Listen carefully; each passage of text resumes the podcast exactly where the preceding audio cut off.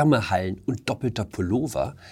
Deutschland bereitet sich auf den Gasnotstand vor, wie grüne Ökoträume ganze Länder kollabieren lassen und vergesst das Stromsparen. Hallo und herzlich willkommen zu einer neuen Folge von 9 Minuten Netto. Mein Name ist Jan Fleischhauer, ich bin Kolumnist beim Fokus und wir schauen hier gemeinsam auf die Lage in Deutschland. Haben Sie sich auf den Winter vorbereitet? Ich weiß, jetzt steht erstmal die nächste Hitzewelle an. 45 Grad. Aber der Dezember kommt schneller, als man Gaskrise buchstabieren kann. Und dann wird es sehr kalt in Deutschland. Ich habe mir die Woche drei Ölradiatoren zugelegt. Sieben Rippen, 1500 Watt. Die mit zwölf Rippen waren schon ausverkauft. Ich war glücklich, dass ich überhaupt sieben Rippen bekommen habe. Was in der Pandemie das Klopapier war, ist jetzt der Radiator. Kein Wunder, der Wirtschaftsminister spricht von einem Albtraum-Szenario. Die Regierung bereitet die Gastriage vor. Wer bekommt noch was, wer nicht? Die ersten deutschen Städte errichten Wärmehallen. Wer da nicht vorsorgt, ist selbst schuld. Und jeder kann seinen Beitrag leisten. Solidarität beginnt im Kleinen.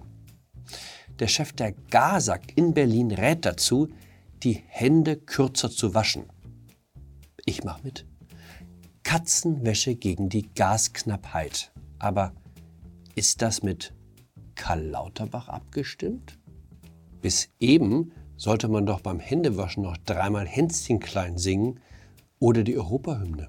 Alle tun ganz überrascht, dass der Mann im Kreml die Macht nutzt, die wir ihm verliehen haben. Was genau haben Sie im Kanzleramt all die Jahre gedacht, wie Putin reagieren würde, wenn man ihm mit Sanktionen droht. Ich würde immer davon ausgehen, dass jemand, der Giftgas auf Kinder regnen lässt, kein Problem damit hat, den Gashahn zuzudrehen, wenn er meint, dass ihm das nutzt. Aber ich bin ja auch kein Kanzlerberater. Fragt man bei der Frau nach, die in den vergangenen 16 Jahren die Verantwortung trug, bekommt man zur Antwort, die Abhängigkeit sei eine Folge der Liberalisierung des Energiemarktes weil das russische Gas immer in ausreichendem Maße vorhanden gewesen sei, habe niemand in der Wirtschaft Interesse gezeigt, sich nach Alternativen umzusehen.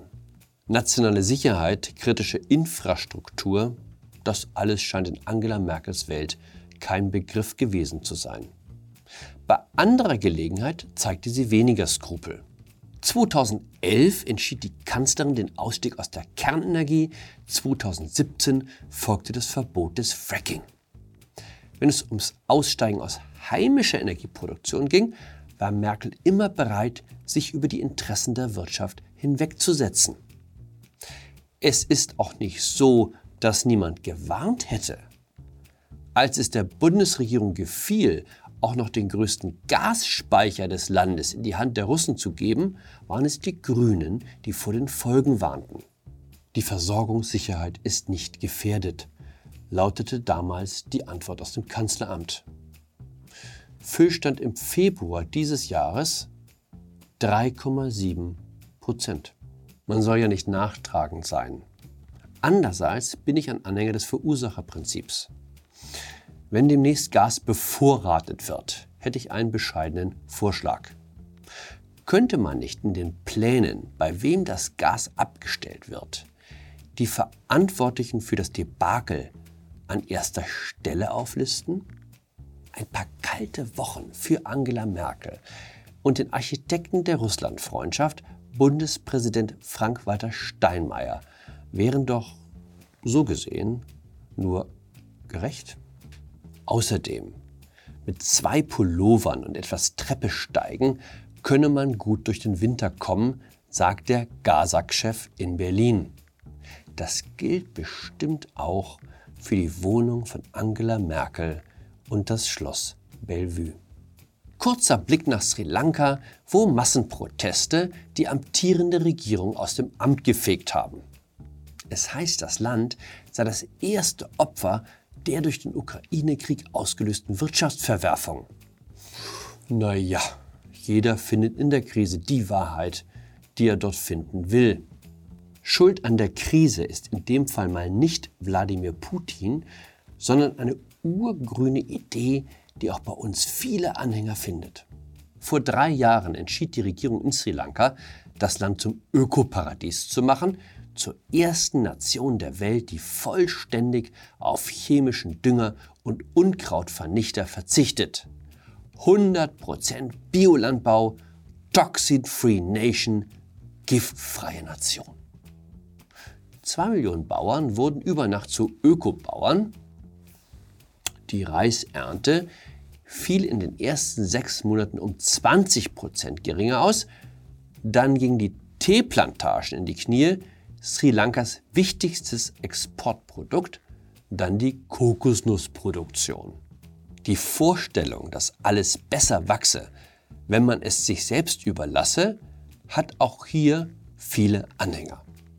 Prominentestes Gesicht der Toxin-Free-Bewegung ist die ehemalige Fernsehköchin Sarah Wiener, die heute für die Grünen im Europaparlament sitzt.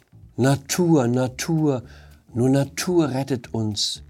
Wir müssen mal der Natur ihren Lauf lassen.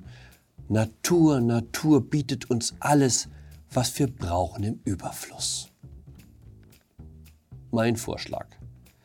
Wir warten jetzt mal ab, wie das Experiment des großen Gasverzichts ausgeht, dann können wir uns immer noch an die Umwandlung der Bundesrepublik zur Toxin-Free Nation machen. Werden wir aus Schaden klug?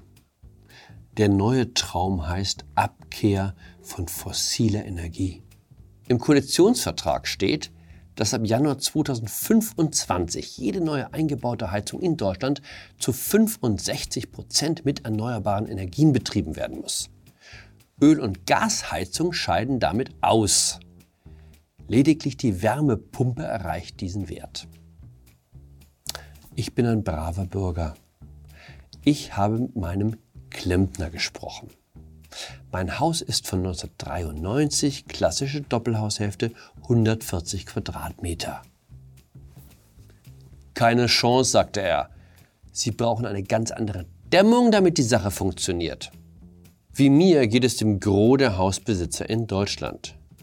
70 Prozent des Hausbestandes sind ungeeignet für die Wärmepumpe. Was die Regierung selbstredend nicht davon abhält, an ihren Zielen festzuhalten. Wärmepumpen werden den Stromverbrauch in Deutschland auch deutlich erhöhen. Aber wie hat Robert Habeck Anfang der Woche gesagt, wir haben ein Wärme- und kein Stromproblem.